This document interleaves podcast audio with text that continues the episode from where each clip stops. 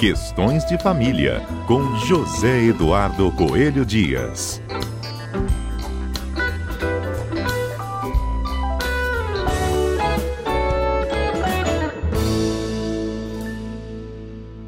Bom dia! Bom dia aos nossos queridos ouvintes da Rádio CBN. No dia 29 de outubro de 2019, entrou em vigor a Lei nº 13.894, que acrescentou o artigo 14A na Lei Maria da Penha. Esse artigo autoriza a ofendida a propor a ação de divórcio ou de dissolução de união estável no juizado de violência doméstica e familiar contra a mulher. Bom, se a lei autoriza, por que, que será que o juiz do caso Ana Hickman não fez isso? Eu vou tentar explicar para vocês mas antes a gente precisa entender alguns conceitos jurídicos. Olha só, o artigo 14A da Lei Maria da Penha diz o seguinte: a ofendida tem a opção de propor ação de divórcio ou de dissolução de união estável no juizado de violência doméstica e familiar contra a mulher. Ação é o direito de que pedir ao Estado uma determinada tutela, ou seja, a proteção de um determinado bem da vida, de um direito. Quando eu falo que vou propor uma ação de divórcio, eu estou dizendo tão somente que eu vou acabar com os vínculos matrimoniais e extinguir a sociedade conjugal.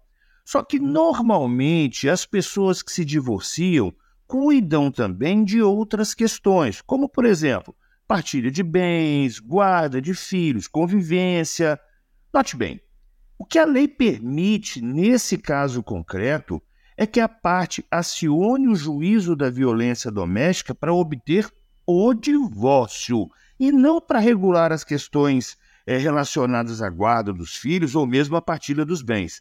Essas questões podem ser resolvidas nas varas de família, que são as varas que têm competência para isso. A lei permite a chamada cumulação de ações. O que, que é isso? Eu proponho uma ação de divórcio, eu proponho uma ação de guarda, proponho uma ação de alimentos, proponho uma ação de partilha, tudo no mesmo processo. Então, como eu estava dizendo, a lei permite a acumulação das ações, de forma que você pode juntar no mesmo processo todas essas ações. Só que, para isso, o juiz que vai analisar aquele processo tem que ter competência para julgar todas aquelas ações.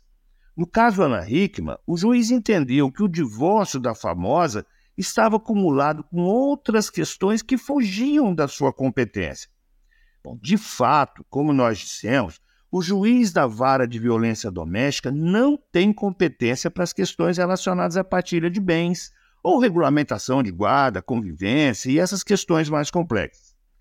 É, é claro que ele poderia ter decretado tão somente o divórcio porque para isso ele é competente, e encaminhado as outras questões para o juiz de família. Mas ele achou mais prudente, uma técnica de julgamento, achou mais prudente mandar todo o processo para a vara de família. Só para deixar bem claro, ele poderia ter decretado o divórcio, mas achou que não deveria fazer isso naquele caso específico devido à complexidade das questões.